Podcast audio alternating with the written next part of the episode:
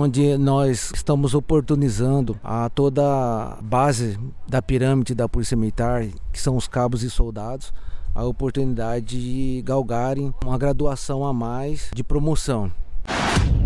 Olá, este é o PMcast o podcast oficial da Polícia Militar do Estado de Mato Grosso. Aqui você fica por dentro das principais ações realizadas pela Polícia Militar e assuntos ligados à corporação que está presente nos 141 municípios do estado. QSL. Cerca de 3 mil candidatos, entre policiais militares e bombeiros militares, irão participar da prova de processo seletivo interno para formação do quadro de acesso à promoção de terceiro sargento por mérito intelectual. A prova acontece já no domingo e conta com seis polos em todo o estado. Para falar sobre os detalhes deste dia, estamos aqui com o Tenente Coronel Dorileu, da DEIP, que vai nos esclarecer alguns pontos. Olá, eu sou o Tenente Coronel André William Dorileu, diretor adjunto da DEIP e presidente da Comissão Seletiva Conjunta. Coronel, tá tudo pronto para a prova domingo? Tudo pronto. A UFMT já divulgou nessa segunda-feira, né, no último dia 28 de junho, todos os locais de prova dos candidatos, né, perfazem aí seis polos de realização das provas. Coronel, o que que o candidato deve levar nesse dia da prova que se ele não levar, ele não vai conseguir fazer? Primeiramente, é um documento de identidade oficial com foto. Essa foto tem que estar atualizada, bem é, é visível. Se caso o candidato tenha perdido, extraviado, ou tenha sido furtado esse documento, ele tem que levar um boletim de ocorrência que tenha no máximo 30 dias que esse BO tenha sido registrado, uma caneta esferográfica de corpo transparente, de cor preta ou azul. Caso ele leve celular, é, relógio, todos esses equipamentos deverão estar desligados e também serão guardados em um envelope lacrado que ficará sob a carteira de cada candidato. Coronel, quem é policial, como que faz com a questão da arma de fogo?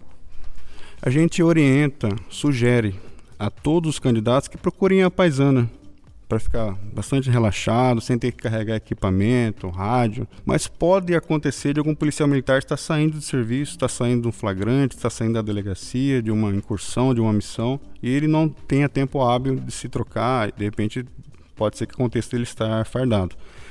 É, esse armamento ele deve, deverá permanecer coldreado, travado se ele tiver no, no, seu colete tático da mesma forma, não será permitido, em hipótese alguma, é, manuseio de arma de fogo no interior de sala de prova, no, nos locais de prova. É, se por acaso houver emissão de sinal de rádio, toque de celular, emissão de bip, qualquer sinal sonoro ou sinal do equipamento em si, vai, vai ser caso de eliminação do candidato. Isso está bem claro nas regras do edital, então é importante que todos se atentem a isso é obrigação de todos os candidatos ler e reler todas as normas previstas no edital.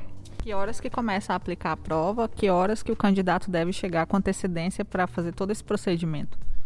É, o edital prevê que a prova inicia às 8 horas e que ele deverá chegar com uma hora de antecedência. Então, às 7 horas em ponto, os portões de todos os locais de prova estarão abertos. Os candidatos deverão ingressar às 7 horas, utilizar o banheiro, tomar água, se for o caso, e se dirigir à sala de aula. Às 8h15, impreterivelmente, inicia-se a aplicação das provas. Os portões que foram abertos às 7 horas, eles fecham às 8 horas impreterivelmente. Ou seja, quem chegar lá 8 horas e 1 minuto, 8 e 5, 8 e 10 não entra mais no local de prova. Coronel, eu queria saber quantas questões tem essa, essa avaliação e quanto tempo ele, o candidato tem para fazer essa prova, até que horas ele pode entregar o cartão de prova. Os candidatos terão, após ingressar em sala de aula, né, aquele momento ali de 7 horas, 8 horas impreterivelmente, inicia a prova, tendo 15 minutos de instrução, do, máximo 15 minutos, né, a instrução dos fiscais coordenadores, vai passar uma lista de presença em sala de aula. Após a assinatura dessa lista de presença, os candidatos não poderão deixar definitivamente os ambientes de prova por 150 minutos, ou seja, em duas horas e meia, os candidatos deverão permanecer em sala de aula. Aquele que se ausentar antes desse período automaticamente já está eliminado. Ah, mas nesse período vai poder ir no banheiro? Vai, vai ser possível ir no banheiro mas sempre de uma maneira revezada, ordenada, sempre acompanhada por um fiscal. E os últimos candidatos por exemplo, sobrou três candidatos em sala de aula. Os três últimos deverão sair juntos, né? Onde eles também assinarão o termo de encerramento, termo de aplicação da prova e sairão juntos da sala de aula. E qual é o momento que vai ser possível levar o caderno de provas para casa? Nos últimos 30 minutos finais. Que horário que acaba? A prova iniciando é, às 8h15, são 5 horas de duração de prova. Às 13h15, impreterivelmente, é, essa prova tem que, deverá ser encerrada. E cabe ressaltar, por exemplo, que um polo de aplicação de prova que é Água Boa, que segue o horário oficial de Brasília, no mesmo horário que inicia aqui em Cuiabá, inicia lá em em Água Boa, ou seja, aqui vai ser 8h15, lá deverá ser 9h15, né? Todos os locais de prova iniciam-se concomitantemente no mesmo horário.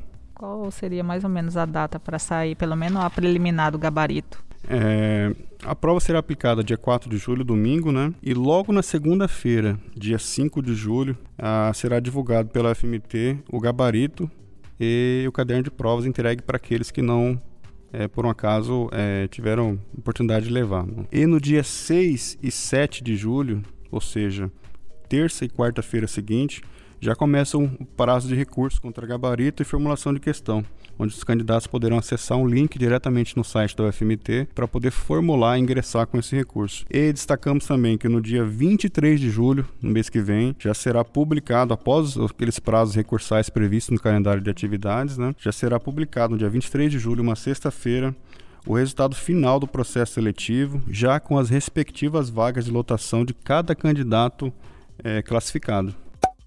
Olá, PMCast. Sou o Coronel Neto, diretor de Ensino, Instrução e Pesquisa da Polícia Militar.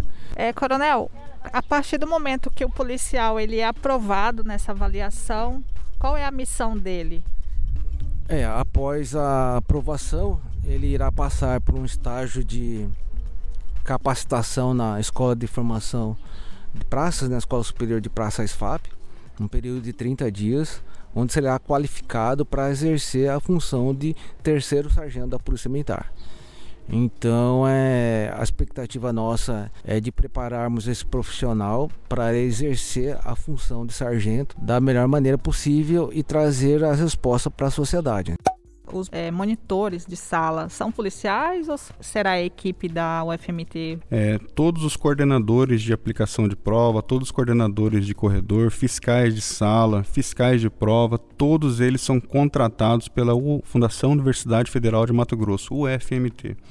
Nós não sabemos quem são, quantos são exatamente. Né? A UFMT tem toda essa prerrogativa de colocar o um número mínimo de profissionais em cada ambiente de prova, né?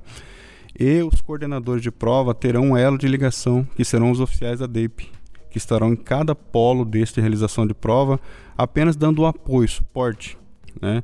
Caso haja é, alguma ação que precisa ser feita para evitar qualquer tipo de embaraço no momento, os, os oficiais e praças nossos em nenhum momento poderão conversar, trocar dúvida, tirar, fazer esclarecimentos sobre questionário da prova, conteúdo da prova, realização da prova. Isso é função dos fiscais de prova. E também nem eles poderão responder sobre formulação de questão, responder sobre conteúdo de prova.